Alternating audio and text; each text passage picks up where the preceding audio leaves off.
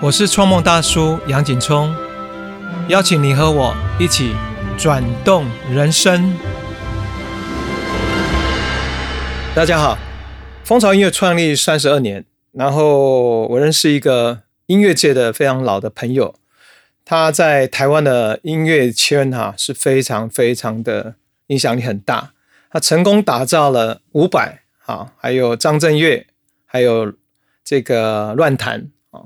那还包括罗百吉，甚至应该说台湾的第一个嘻哈团体 L.A. Boy 也是由他带进来，然后带起了一片风潮，所以他获称台湾的摇滚教父。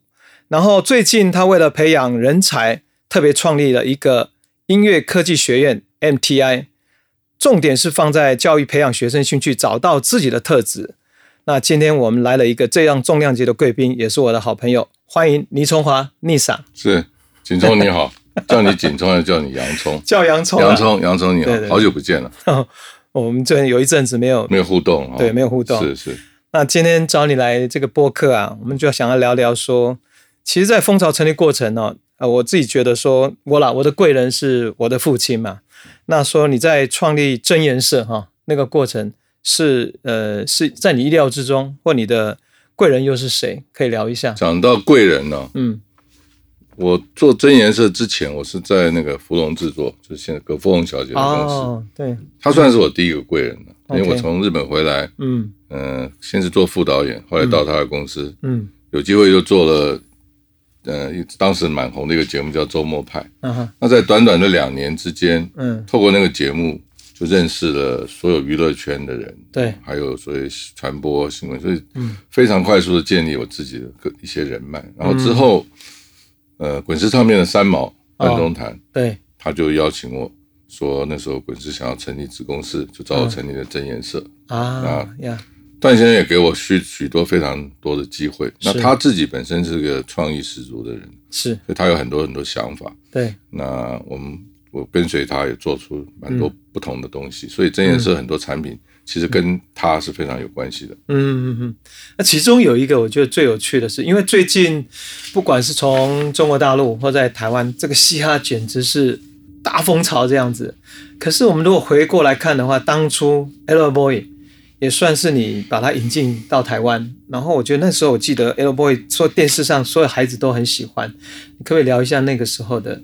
关于那个时候引进嘻哈那时候的状态，那个时候就是呃，有时看看那个嗯。五等奖，就看到三个小孩在那边跳舞，从美国回来。是五等奖，五等奖，然后不会讲国语，只会讲台语，嗯，跳的蛮好的。我看第一个礼拜觉得不错，第二个礼拜又看，哎，还是蛮觉得那时候没有这样的东西。那在那个之前，我公司已经找到一个人叫罗百吉。哦哦，他基本上就是也是从美国回来，所以罗百吉是在 L.A. Boy 之前。之前哦，那罗百吉那时候基本上就是做的东西就很嘻哈，然后他是用电脑，然后是用 loop，嗯嗯用 sampling 这些新的观念技术在做。那台湾当时还没有这样的人，嗯，但是罗百吉的东西那时候他还比较年轻，所以好像也没办法做什么，但是放着也不知道怎么办。嗯，后来看到 L.A. Boy，我想说，哎，他们搭在一起正好，因为他们是同样同一个 star，都是从 L.A. 回来的。嗯。然后我就去找 L.A. Boy，他们是叶爱玲的朋友，就后来他就回美国去了。嗯嗯。隔了一年以后，当时一个很有名的制作人、经纪人叫刘伟慈，嗯，他当时是那个郭富城的经纪人，就跑来找我说，当时是小虎队比较流行，大家都要找漂亮帅的，对，他就跑来找我说，哎，我有一个团哦，三个小孩长得不是很好看的啊，想要从美国什么奖励大，我说是不是上过五等奖？他说对，我说做。就这样，就就那么巧，就你看过，那刚好他来找你，然后对对对，就开始做。对，那当一开始做的时候，就那么的受欢迎，还是中间还是有经过一些啊，比如说不管是宣传，还有努力，或是一些什么，还是真的就是。其实那个过程是非常快速的，就是说，其实其实，所以当时那是九，大概是九二九三年吧，嗯嗯嗯，整个嘻哈。嘻哈那时候刚才在美国，在全世界也是从那半地下刚冒起来。对，那他们因为是在 L A 嘛，所以他们接触那种嗯地下的嘻哈舞蹈啊。嗯，他其实他们比较是跳舞的哦。对，嘻哈有四大元素，第一个是 M C，就是主持人跟那个 rap 啊。第二个就是舞蹈，第三个是那个涂鸦，嗯，第四个是 DJ，嗯嗯嗯所以他们当时比较擅长的是舞蹈，舞蹈所以他们当时在每个周末大概都出去跟韩国人、跟黑人、哦，去搞墨西哥人去 battle 的，啊哈，所以他们的舞基本上是很新的，OK 是。所以我们就连续帮他们大概出了三卷舞蹈教学录影带，哦，把他的动作拆解啊，取好名字啊，这样。那啊哈，事隔多年，大概二十三十年后，我碰到几个，嗯现在算是街呃街舞界的啊前辈了，啊哈，都是看着那个录影带开始跳的。哦，当当初都是学着这个 L boy，他们都是小孩子，看着那个录影带开始跳街舞的，所以.对我来讲也蛮蛮蛮蛮有趣的。不管是伍佰、张震岳，还有包括罗百吉、L boy，你会怎么样来来看待这段历程？对你生命中这样走过来，这个真言社这个经历啊，对你来说，我没有你那么感性啊，我没有什么生命历程啊，所以其实很单纯，当时嗯。也没什么。我们那时候这唱片就是要卖钱嘛，嗯。就想一些点子卖钱嘛。嗯，那当时我们手上的资源很少，对。因为当时主流就是主要 KTV 的歌，所以呢，嗯你要好的制作人，你要好的词曲，你要找到好的声音。嗯。嗯。嗯。那当时我们比较不是没有这些资源，所以我当时想的比较远一点，我想着说，嗯。未来摇滚乐也好，嘻哈也好，它的舞台的表演一定是重点。嗯所以我那时候想要做的东西，艺人都是比较能够有表演性，嗯嗯所以。所以每个艺人到我们到来的时候，我们就会花一些时间去开发他们的肢体，帮他们自己找到表演的定位，嗯还有音乐的定位，嗯嗯然后还有他们了解自己是什么。其实我们的方法比较不是想好我要做什么，把你放进我的框架，嗯嗯而是从艺人身上有好的元素去启发他，嗯。然后让他自己找到自己的定位，然后最好，而且我们一定要自己能够创作，嗯嗯嗯因为我们没有好的资源。那我也觉得未来创作歌手会是一个主流，嗯嗯嗯。所以在当时算是比较，嗯。嗯，比较说是地下，呃，那时候被归类我们叫呃非主流音乐嗯。嗯但是我也很不服气，明明是主流，我没有从来没有要做非主流，我一直要做主流的。嗯，我想跟大家分享，我认识丽莎那个过程其实很特别。他的个性中有一种很敞开，对朋友很乐意结交朋友，也很乐意分享他的一些点子。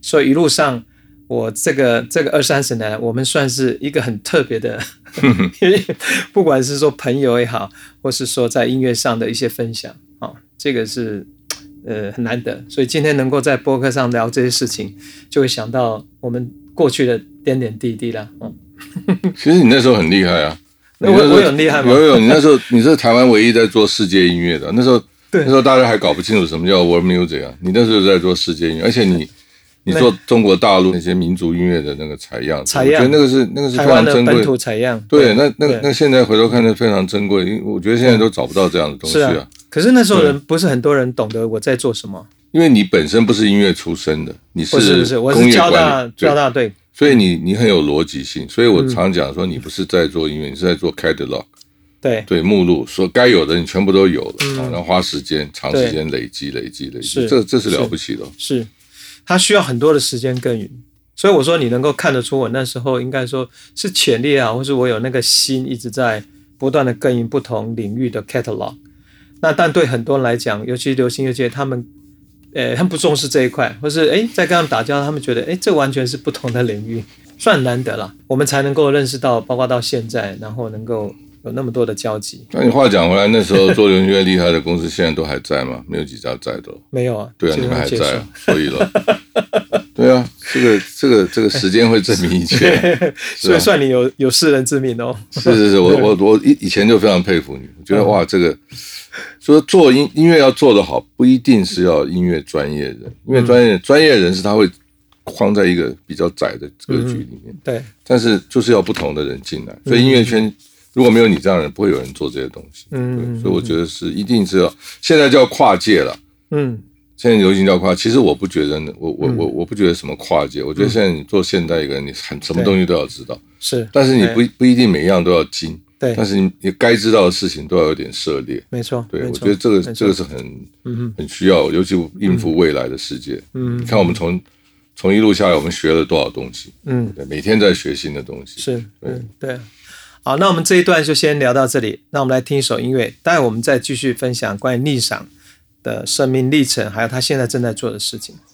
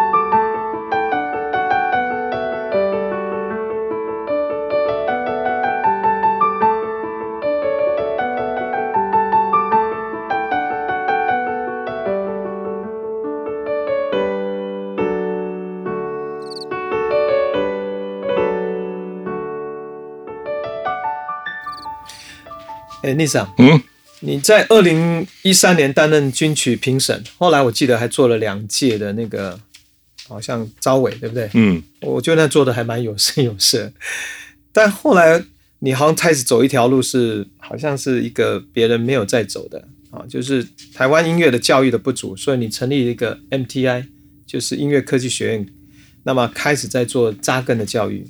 那么你可以简单的介绍一下 MTI 这个音乐科技教育学院，然后是怎么样理念，是你想要创立它，想要去做一些这样的事情？其实，在那个之前，我脱离流行乐蛮久的。嗯。你也知道嘛，我们本世纪的前十几年，我都在这个调整自我跟处理家庭嘛啊、对，所以连续两年做那个评审团主席之后，我听了几万首歌，几万首？有这么多啊？有啊，一次大概就上万首，哎，连续两年，那我就发现哇，这个这个音乐好像怎么讲，跟世界的潮流距离有点远了。你说我们的我们自己的作品，对对对，哦，因为因为流行音乐这种东西，呃，你如果是从主流的话，它还是要得跟着世界大众的流行呃的的风潮走嘛。嗯然后那时候韩国的音乐开始起来了，那在这之前，我们没有办法想象说，呃，一个韩文的音乐可以打进全世界，那为什么韩国做到了，我们做不到呢？嗯。那我检查下来，我觉得哦，因为我们没有一个有系统的流行音乐的教学，嗯。所以我就开始跟日本接触，因为我自己在日本念过书。，OK，那那那时候找了一家哦。日本蛮大的一个音乐学校，叫 ESP，是个专门学校。哦。他们是一个比较偏摇滚、啊，比较偏这个录音啊这些技术的学校，算是算是很在东京来讲算是很大的一个学校。那他们自己有自己的品牌，吉他品牌。嗯那后来发现，哎，这个学校如果这样开下去，风险非常高。嗯所以我那时候就停住，那正好有个机会进了市政府。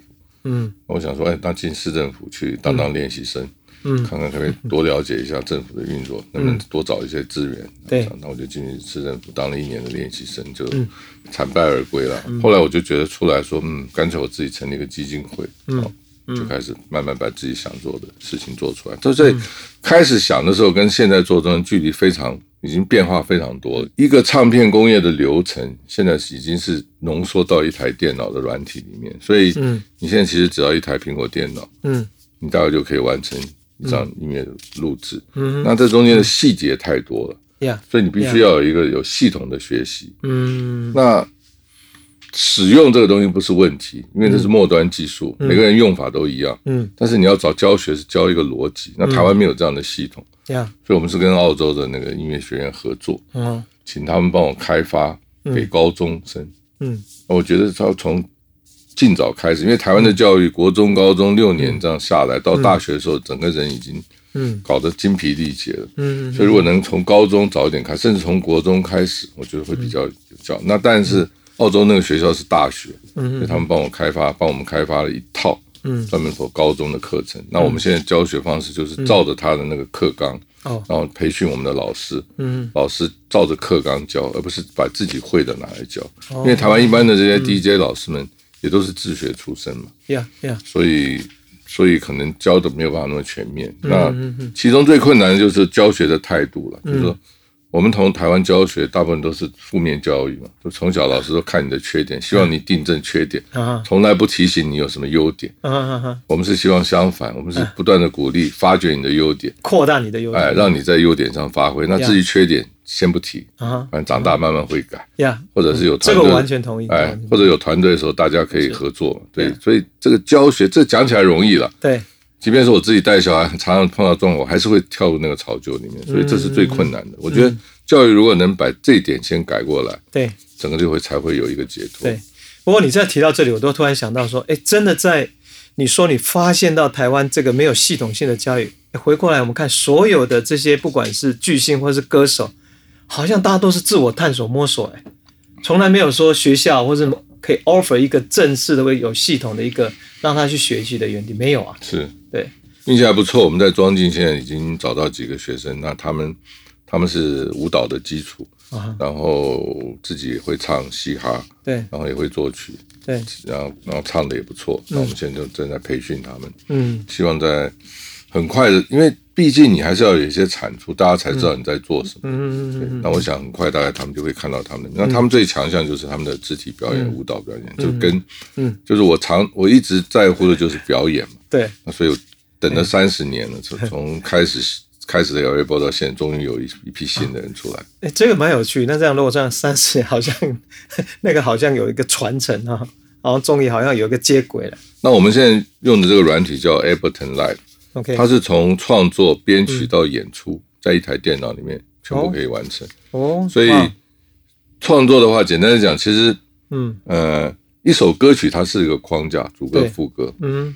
那如果你为了一个写一首歌开始创作，那其实是在考试。嗯。那其实真正的原创，它就是很简单的一个旋律，就像原住民的旋律，就是一个简单的旋律。嗯那你有一个旋律之后，你可以用这台电脑很快速把它记录下来。，OK，OK，那啊也不是在在要写歌的时候才做。对，然后当你有这你的元素够的时候，当你要做表演的时候，你就可以裁剪。我开始要做三十分钟的表演，或者我做一首歌曲。对，然后你在表在现场演出的时候，你可以用这台电脑在衔接各式各样的乐器，对，然后做现场的演出。嗯嗯嗯，那我讲到后端利用这样电脑演出的这个技术，现在台湾还没有几个人的做的很完嗯善，所以我们未来是希望能够做到，能够真的做现场演出，那嗯。会整个颠覆现在所有演出的形式哇跟创作的形式。对，所以需要花时间的。嗯嗯嗯嗯，这个好棒。核心来讲啊，我们并不是单纯教音乐，我们是其实是在教，我们是教导一个作为一个现代人嗯。啊，不管你是不是媒体工作者或者是做音乐工作者，你必须具备的几项条件。第一个就是你要懂得音乐赏析、嗯。欣赏跟制作，最好你能做一点音乐，用电脑做一些音乐。第二个你就要有影像的能力，影像拍摄、剪接。然后第三个就是你要有一种掌握能网络的感觉，我们叫网感，然后能够同时建立你自己的资料库。第四个就是你的表达能力，表达能力包括文字的表达，或者是你在幕前的表达，所以就所以不是表演，是 performance 呀啊，。现在每个人都要面对镜头，每个人都要出来讲话。对。那第四个就是互动，怎么在网络上互动？对，那所有的学习，所以当你在创要创作音乐的时候，你已经把影像，嗯，跟你在社群媒体要怎么做，你已经先想好了，或者你反过来，我想要弄一个影像嗯。的时候，我在想说我在社群里面要怎么出现，然后我需要什么样的音乐配，对。所以这是互动的，因为对。现在要学的东西太多，嗯嗯你没有那么时间学学三年音乐，再学两年摄影，呀所以你要在同时有效率的，呀来同时把它学习，那学习完成，所以就是在你创作一个东西、做一个产品的时候，你其实把所有的元素都放在同时，嗯然后很快速的把它产出。嗯嗯所以学习的过程，嗯每一堂课孩子都要有产出，嗯嗯然后把它放到网络上去，放到 Instagram 嗯，啊，然后最后看他们能够得到，包括有多少人关注跟流量。对，那怎么样关注，怎么流量，那是另外一个技巧。我讲就是我们讲的互动。啊啊那如果你具备这样的能力，嗯，我觉得你到任何一个公司，大家抢着要。其中最重要就是你会做音乐，因为音乐是很麻烦的，你要买版权。是。啊，你要创作的时候你要摆版。那如果你能做音乐的话，我觉得这个不管你做什么事都可以。嗯嗯嗯那我们先不要把想目标想得很高，我们并不是要培养什么巨星，我们就是培养一般的这种能力。对，那这中间每个孩子会有不同不同的那个发展，他在这几项能力中间，嗯他可能可以找到他的特质。对。那还有一个很重要就是培养大家的 teamwork，因为现在你不可能一个人完成。嗯虽然你一个人可以完成录音，但是这中间每一个单项目，比如说录音啊、做拍子啊、做节奏啦、做旋律啊，每个人还是有自己的强项。嗯嗯。那你会发现你现在当下你的强项，嗯那怎么样变成一个 team 团团队的合作？所以这个这是一个 total 完整的一个逻辑啊，是完整的一个系统。嗯嗯嗯嗯，然后好像你自己两个孩子也是在这个系统里面，好像当你的白老鼠是不是？对对对，我就是先拿自己的孩子实验嘛，实验的好有效果才敢推广那。你觉得到现在为止来讲还算满意吗？两个孩还算满意了，还算满意了。他那就是我们做教育的最最严重的，就从小时候听到就是不能误人子弟嘛。所以你自己小孩子可以接受，那大概大部分人都可以接受。觉得还有一个，我觉得我自己蛮喜欢你在谈 coach 这个概念，对不对？嗯过去的所有的教育，好像是老师就是一个权威，父母亲也是个权威。嗯，那你现在办这个所谓的科学学院，然后陪着孩子一起成长，那教育好像你的理念是用 coach。那针对 coach 这个部分，你要不要多讲一些？对，台湾基本上我们只有只有认识老师，其实并不认识教练。那台湾的教练跟老师没有没有差别，嗯。就是很严厉的嗯嗯。恶操你，其实这是错的。嗯。教练其实是应该做启发你的，嗯，因为比赛最后是你上场比赛，教练没办法上场。没错，对，所以作为一个教练，他他必须有一些技术的层面，但他最最重要就是心理层面的激励，嗯嗯还有一些利用什么方法嗯。能够把你的心理启发出来。那这个这是非常难的东西，哎，你知道我们现在，你知道，包括很多人现在在做叫 life coach，你知道吗我？知道他们其实最重要就是在包括家庭，有的家里面就请一个 life coach，是那陪伴就是让你多，更多是在心理层面的一些是鼓励啦，不管是肯定，或是包括一些方向啊、位置。像你常常在讲说，你要帮孩子们找到他们的位置，是。说这个部分你可以再多说一下。对，其实 life coach，我刚刚这样描述，很多人把它会跟那个心理智商啊，有一点哈呃，结结合。那心理智商又分两种，智商跟开药不开药，开药就是治疗嘛，嗯。嗯那不开药就是智商嘛。嗯。那那教练其实要必备一些智商的能力。嗯哦。嗯。那其实孩子的特质就是说，你从小就要看小孩子，看他学什么东西最快上手。嗯。比如说，哎，他算术算得好，啊。过目不忘，哇，这个孩子算术好，嗯，记忆力好，那他很适合去好好念书，理工科考台大。对，那有的孩子，呃，骑脚踏车一下就会，嗯，游泳一下就会，哎，这孩子可能运动协调身体哦，也不见得运动，就是他可能要用身体，他可能就不适合那个纸笔测验，他可能就是要变成实作的学习。啊，OK，那我们现在教育都偏重脑部的开发，对对，实作实作比较少，所以理论道理大家都会讲，但做不出来。那做不出来这事情，你要从小开始培养，就是比如说你要开始种花，嗯嗯你要种菜，嗯嗯你要做木作，啊，你要捏陶，哦，做一些有手感的东西，缝针线对哦。那我们这方面比较少。对，那还有就是运动，那运动其实是非常重要的。运动对青少年来讲是非常重要。到青少年如果没有适当的运动，你很多的能力、精力还有那个郁闷没办法发泄。嗯，所以整体来讲，就是我们做的事情，希望就是能够真的帮一个孩子找到他自己的一个方向，然后变慢慢变成一个很好的人。那但但是我们能做的还是少数，最后还是要回到家庭。嗯对，所以家长家庭要配合。嗯嗯嗯嗯嗯，其实你在做很多事情，其实蛮有前瞻的。包括我们那时候常常在开会啊、评审，你提出来很多观念，其实上都是超乎现在哈正在进行。那这会带来一个就是，比如说现在音乐大家的一个新潮流，那你能不能以你自己就是说来给现在年纪啊，比如说呃大家相仿的观众，就是像我们这样年纪的人，我们该如何去接受啊？如何来接触新潮流，就新新新的乐种，比如你像刚刚提到的嘻哈啦，或是一些现在你刚刚讲的这种新时代的，我们应该用什么角度来来吸收？音乐吗？对呀、好，嗯，呃，我们这个年纪的人，大部分都是经历过 KTV 时代。没错，就是唱歌，那 KTV 的歌，其实其实呃，我们早期的音乐其实并没有在听音乐，嗯，是在看字，其实是是写一首很不错的诗，对。然后配上一个音乐，对。然后朗朗上口，很容易对唱，对啊，所以都是用用头脑在在理解这个音乐啊啊，受到那个词意的感感感动啊，啊所以为什么叫词曲作作者？啊。为什么不是曲词呢？嗯我们不是做音乐，为什么词那么重要呢？呃 对，那其实再讲深一点，台湾台湾大部分的人耳朵都是不好的，因为我们电视一直有字幕，嗯。所以你现在把电视的字幕拿掉，嗯电视上从主播到所有的电视剧讲的话，百分之七十你一定听不懂，哎嗯，是不是？嗯。所以我们根本没有用耳朵。好，哦那要调整，这个好像好像他里面很有同感哈、要调整怎么调整呢？好，大家听到电子音乐就会觉得很恐惧，它那个节奏咚咚咚咚，规律的。那你你你你习惯一个一个旋律性的音乐，你听到就会恐惧，哎，怎么没办法进入？是不是？但是你静下心来，对其实那个节奏跟你的心跳是是一样的所以你要用心去感受那个音乐。哎第一个，好吧。嗯然后第二个就是说，我们现在做新音乐，就是它要有有有 grooving，grooving 就是它有一种嗯，不知道怎么翻律动啊，就是你听到那个音乐，你的身体会想跟着动。对。啊，有这样的 grooving 的音乐就是好音乐。嗯。那这个这个音乐嗯。的核心就是你要用心去感受这个音乐，用你的心嗯。去感受，用你的身体去连接，然后把你的眼睛闭下来，忘掉那个词。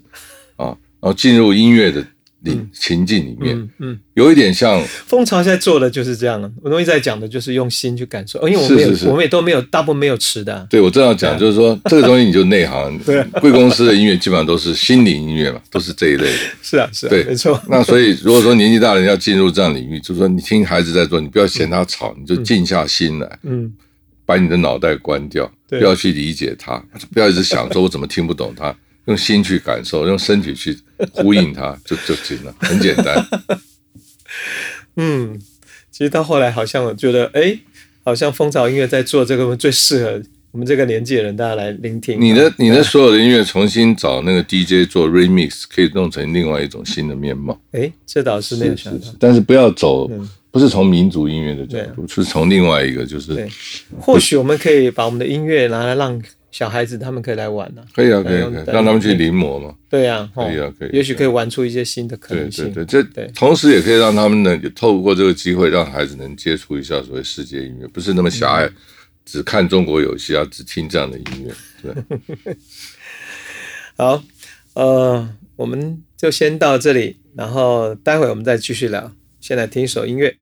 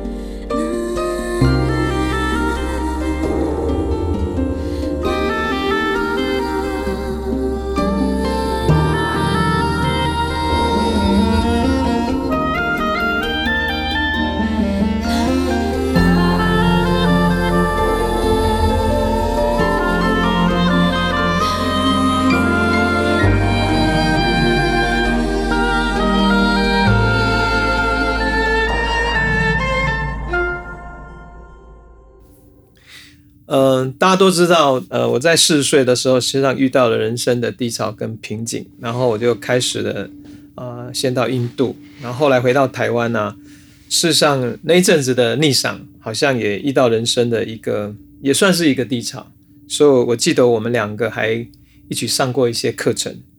那所以，我们这一段的内容就想要来聊，来问一下 Lisa 哈，你你还记得我们那时候二十多年前上的一些课程？那也想问你说，哎，到现在你还记得那课的哪些对你还是觉得蛮蛮实用，或是有很有帮助的？对，对啊，谢谢你带我去哦。我记得第一堂是在三重那个奥修中心嘛，啊、对，就是一个什么那是什么工作坊，忘呃，，那个 Yashoda 的那个，亚修打，啊对对对对，就是什么日常生活，日常生活的一个对。就是嗯。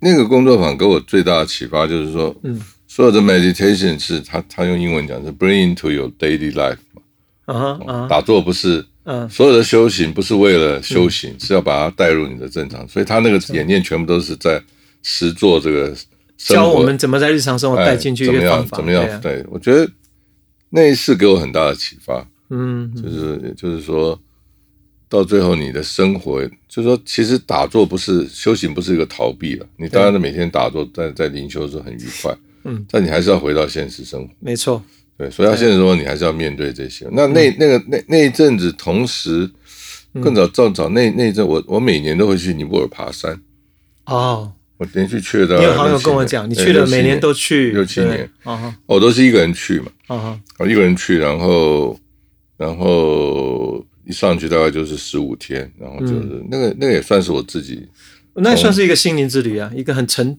沉很深深入的沉静的单独跟自己在一起。嗯，因为那样的环境，你进嗯。去大山大水，然后你脱离台北市，对，然后你每天就是面对自己，然后就是呼吸换气，嗯那第一天、第二天、第三天的时候，嗯。台北市还在，到这第四天就全部没有，就是嗯。真正的那个做那个事情，我就是真的找到什么叫当下。嗯嗯嗯然后还有一个就是你的节奏嗯啊。我第一次去爬的时候，第一天、第二天、第三天，我就在开始怨，我干嘛要来做这个事，你觉得很痛苦，对？痛苦。到了第四天，已经绝望了，因为要回头还要很累。然后到第五天、第六天就忘了，然后就那那时候没有节奏，所以所以你就很痛苦，不知道你到底要用什么节奏去去度过。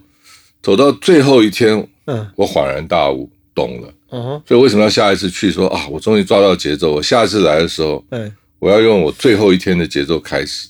为什么？嗯因为那时候他们有很多牦牛啊，对尼泊尔很多牦牛在走。对，通常我们人先旅旅客先走，牦牛都比我们晚，他走得很慢，对，但是他到后来他是比我先走，哎，为什他？用同样的节奏，因为我们会忽快忽慢嘛。对，所以后来我第二次去的时候，我就用第一次，我就记得那个印象，我第一次嗯用什么缓慢的节奏，已经精疲力尽的节奏。嗯嗯我第二次去用精疲力尽的节奏开始走，哎，就就越来越稳定了。嗯嗯嗯走完的时候就想说，哎，我明年还要再来试一次，就上瘾了，嗯就一直走，一直走，嗯走了很一阵子。所以嗯后来这个灵修基本上就是把我那个时候的状况等于，就是你没办法每天在那边爬山的。对。以前在那边爬山，对，整个心灵非常清清明的时候，回到台北大概三个月到四个月又乱。了，因为你前面那一段时间你把自己弄得很平，但是开始做事、啊又乱。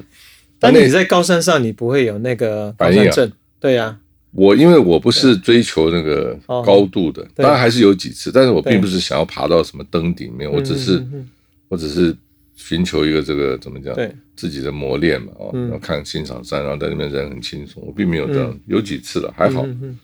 但你刚刚讲那个节奏，好像跟你要像像跑步训练，其实也是一样。像我在现在在做跑步，我开始的节奏必须得要缓慢。如果我一开始快哈，我就会乱掉。是那你跑到大概十公里哈，你整个人就会觉得很精疲力尽。是跑步跟那个爬山是一样，就是你嗯习惯那个节奏以后，你就一直在找那个节奏，把那个 tempo 抓住，然后你好像就可以很享受在那个当下那个律动，对对。那就一直一直持续的可以长跑十公里、二十公里没有问题。那。你把这事情放回人生嘛，对，你回顾嗯我自己，我三十岁节奏很快，嗯，四十岁还是很快，对，五十岁开始慢一点，嗯。到六十岁就节奏下来。那如果说我我我我懂的话，我我三十岁用我六十岁的节奏，嗯人生会不会不一样？一定不一样，但是没办法，是，对不对？所以要靠很多的对很多方法去修炼自己了。对对，对，所以 嗯像我们以前以前我们的社会对这种东西很很贫乏了。嗯。我现在年轻人我觉得比较好，我觉得像这种东西越早接触越好。是，嗯，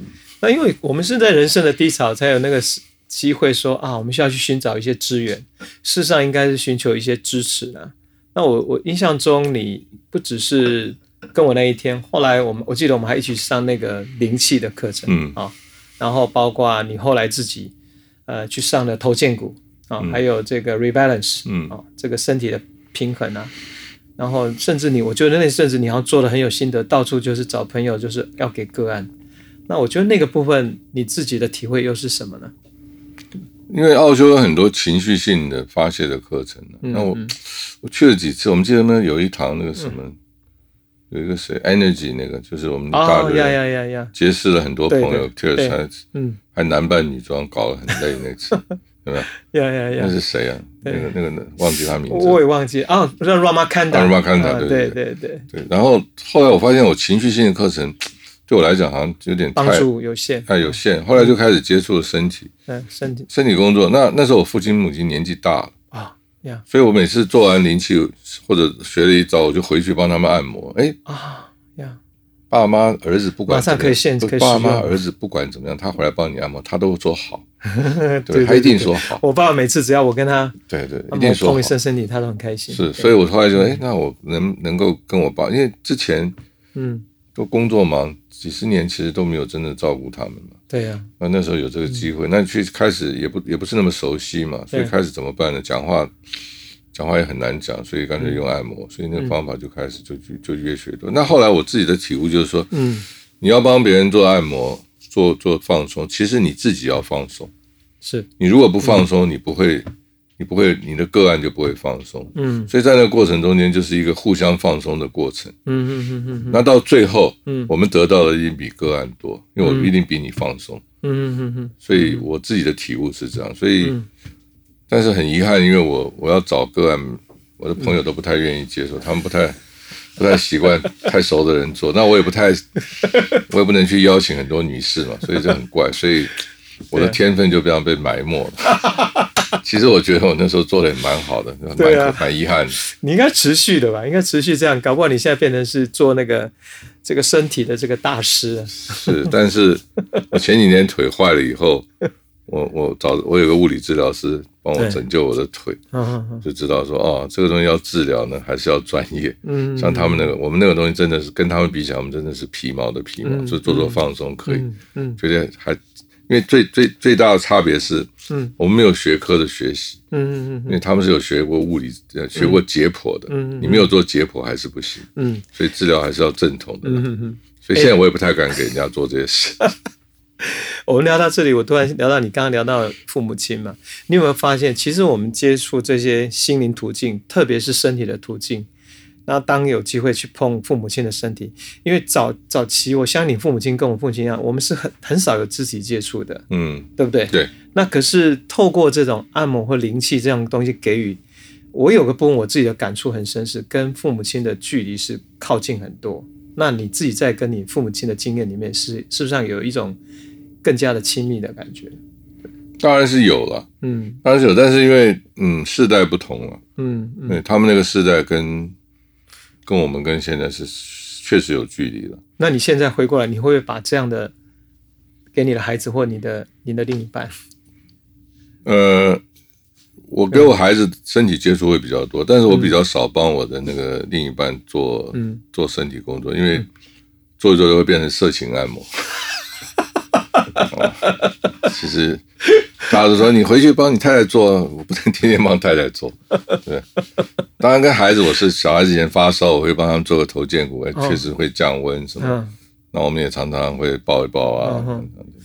你觉得那个真的差很多，对不对？要如果假设你没有接触这些课程，我觉得我们就少了一些，对不对？对对对，不管是跟下一代的，或跟朋友更多的身体的接触，那对啊，透过那个过程，其实也是了解自己的身体。还有就是说，现在跟朋友、跟很多朋友，就是要说做一些身体的接触，也也能掌握得到要领，随时是一伸手，是可能就会马上就可以做一些什么样的连接。是我觉得这这个是蛮重要的。像是，嗯，像欧洲人呢、嗯，对？他们身体接触哦，他们真的很多。你看，从法国从一开始，他们的基本上都是亲吻、拥抱，然后非常的。一本我到土耳其也是这样啊，我到土耳其去，他们也都是拥抱为开始。所以难怪 COVID nineteen 这边比较严重，我们这边比较好。对啊，对，然后对啊，你知道后来你走身体是走那个做身体工作啊，我的途径是我上了那么多课程，从海灵格家族排列、呼吸，你知道一大堆，然后最后我发现我的管道也是要走入身体，可是我的身体是走了苏菲旋转、神诶葛基夫神圣舞蹈，还有纳玛丽塔的快乐细胞。那你还记得苏菲旋转吗？我还曾经找你好几次来大安森林公园，你也曾经尝试了嘛？可是后来发现一转就头晕，哈、就跌倒没有，你也是找我去，我真的要去了。啊。或者在办公室想先预演一下，我就对转一下，就瘫在那边起不来了，对，而且还吐啊，很严重啊，嗯，就吓到了，因为因为那个真的还是要人要人带，要人带，要有方法你。知道我现我我今年刚开始带工作坊哦，然后经过带时间不长，大概六个小时，可能每一个带完之后，他没有一个人那个呈现那个晕的状况，嗯可能有少许也许有一些不舒服，可是因为他有一些带领的动作，还有包括带领他们松绑，就是你刚刚讲松很重要。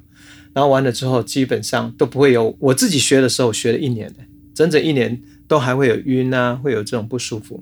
可是我找到这些方法，然后现在是在实践，在教别人，就变成驾轻就熟。你要不要明年三月份来再继续来再学旋转？我我年纪大了，我现在原则就是 尽量做，以前没做的时候就不要做，那以前做的是尽量减少，而且我不太喜欢晕，对，我不喜欢那晕眩的感觉不是很很舒服，没关系，我欣赏，欣赏。对我看你每次旋转，我就我我我我都很那个，我我倒是觉得你应该重新再拾回你做那个那那个热情，帮人家做生理工作。我觉得那个是不是只是给予？其实你像你刚刚讲，你收获的更多。是是对不对是是。我觉得那个东西不要不要不要断掉。那西方的这种身体接触按摩的逻辑跟东方不一样。嗯，西方它讲究就是、怎么讲？它就是就是我我做的一定我我我收获比你多嘛。对，那东方就会讲啊有晦气了，嗯，啊什么什么阴气了，然后什么，所以是完全不同的逻辑。有有些人会有那个对啊，对，就是但是但是我们在我们的系统里面没有这回事，对没有没有没有没有这回事，因为病人尤其需要嘛，那很多东方觉得不能接触病人，说这这是扯淡的，是是是，你像我现在爸爸八十七岁了，那我现在每个礼拜我们有安排一个费登费登奎是一个女生来帮他做，我可以感觉我爸爸只要在做个案的时候，他整个人的状态就是非常享受、非常放松。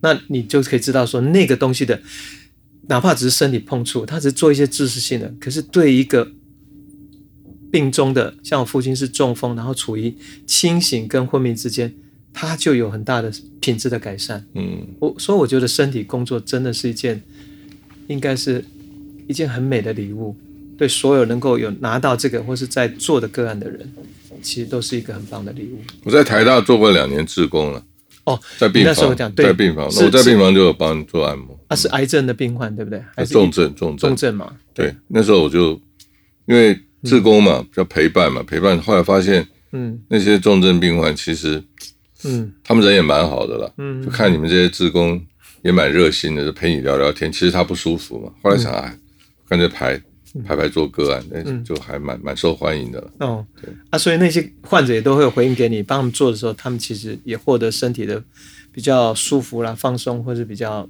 对不对？这些应该都有回馈。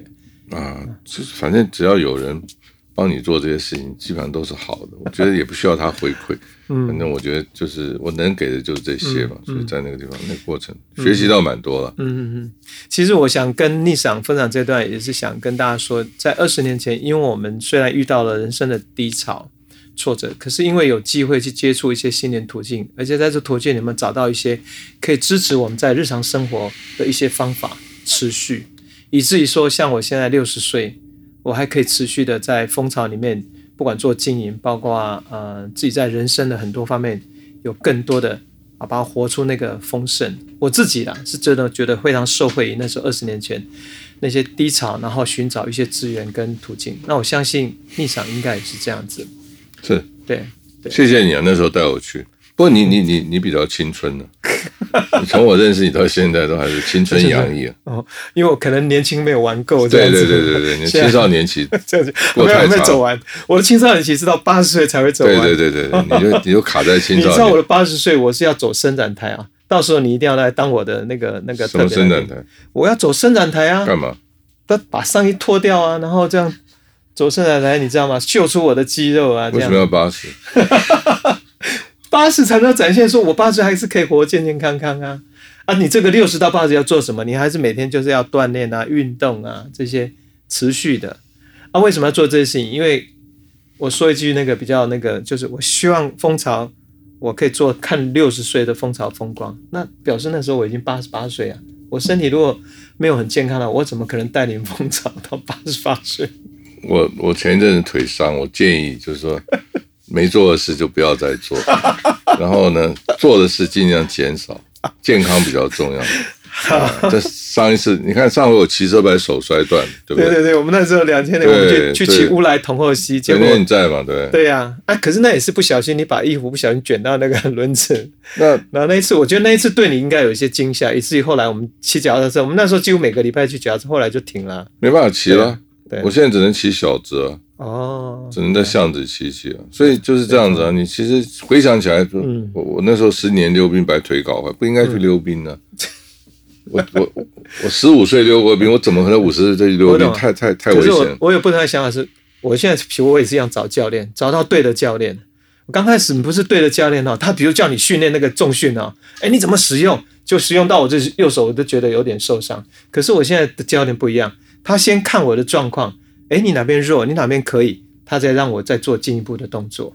好的教练他知道怎么保护你的膝盖，保护你的身体，然后让你身体啊长肌肉，然后越来越越壮这样子。好的健身教练就会告诉会讲我刚刚跟你讲的话。然后先我们做 T R X，用地心引力，不要抓。像我的教练就告诉我不要抓铁，我的原则不抓铁。不抓铁是什么意思呢？就不抓那个铁的东西，我就是完全就是那种地心引力，就是那种 T R X 那种比较比较缓和的。对，就那你抓铁就有重量，嗯嗯嗯，有重量的时候，那你必须要就是要训练肌肉，那就是有一种对抗嘛，就是想要表现。我们没有，嗯，对，就是你这个你这个部分，我我找时间再去拜访你的教练聊一聊。我的教练从来不耻笑我，从来不会笑我。啊，没有把我搞伤，然后都鼓励我。啊，好，这三个原则，非常正面的教育。对，非常好的教练。好，那我们这一段就告一段落。好，我们进一首歌，待会再聊。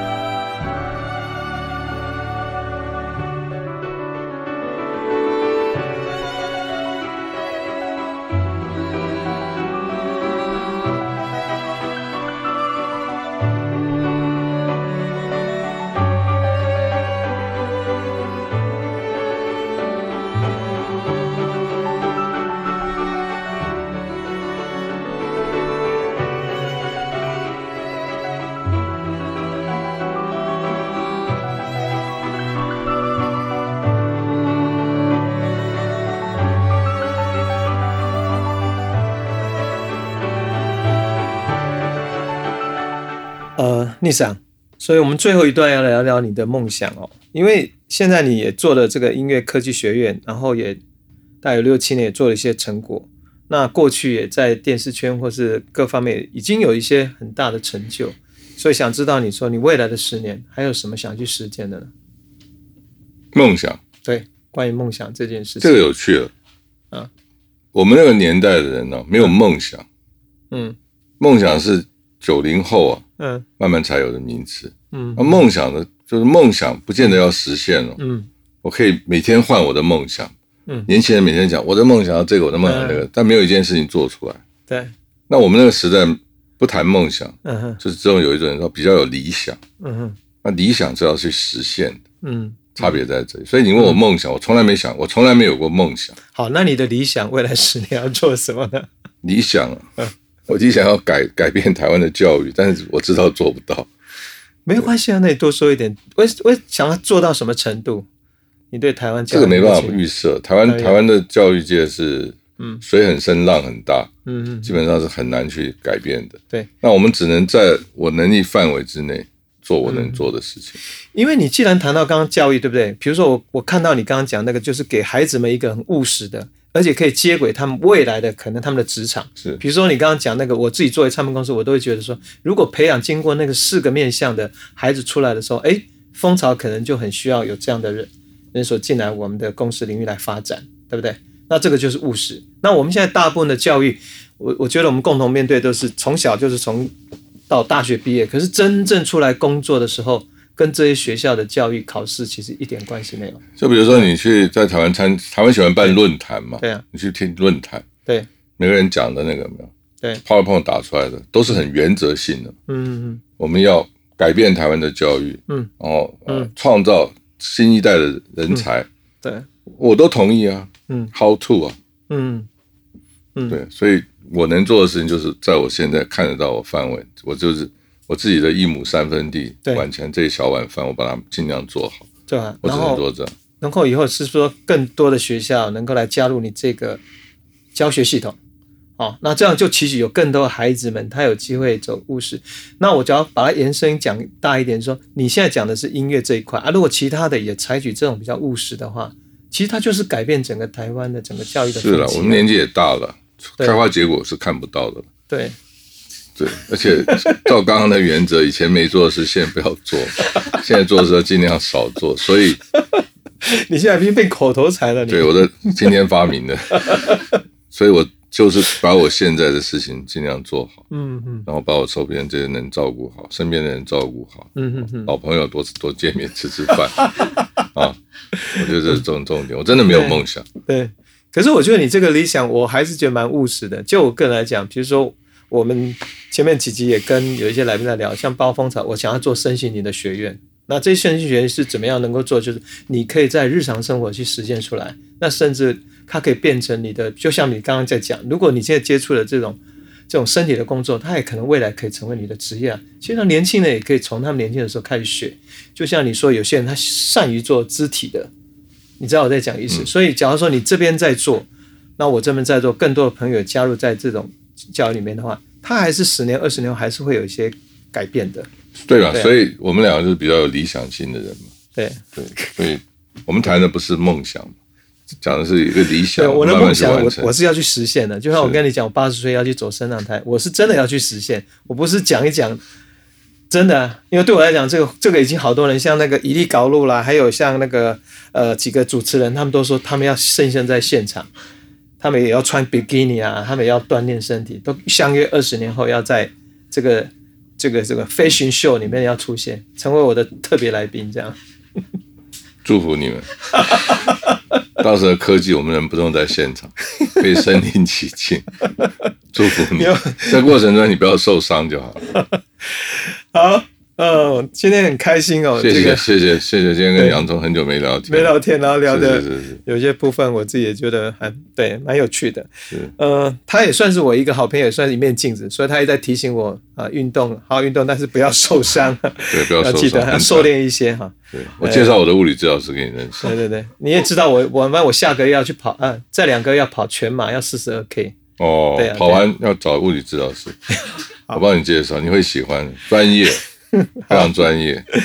好，那大家如果喜欢我们这一集的节目哈，特别是我们特别聊到的关于嘻哈的发展，如果你有喜欢的嘻哈或推荐歌曲，都欢迎分享给我。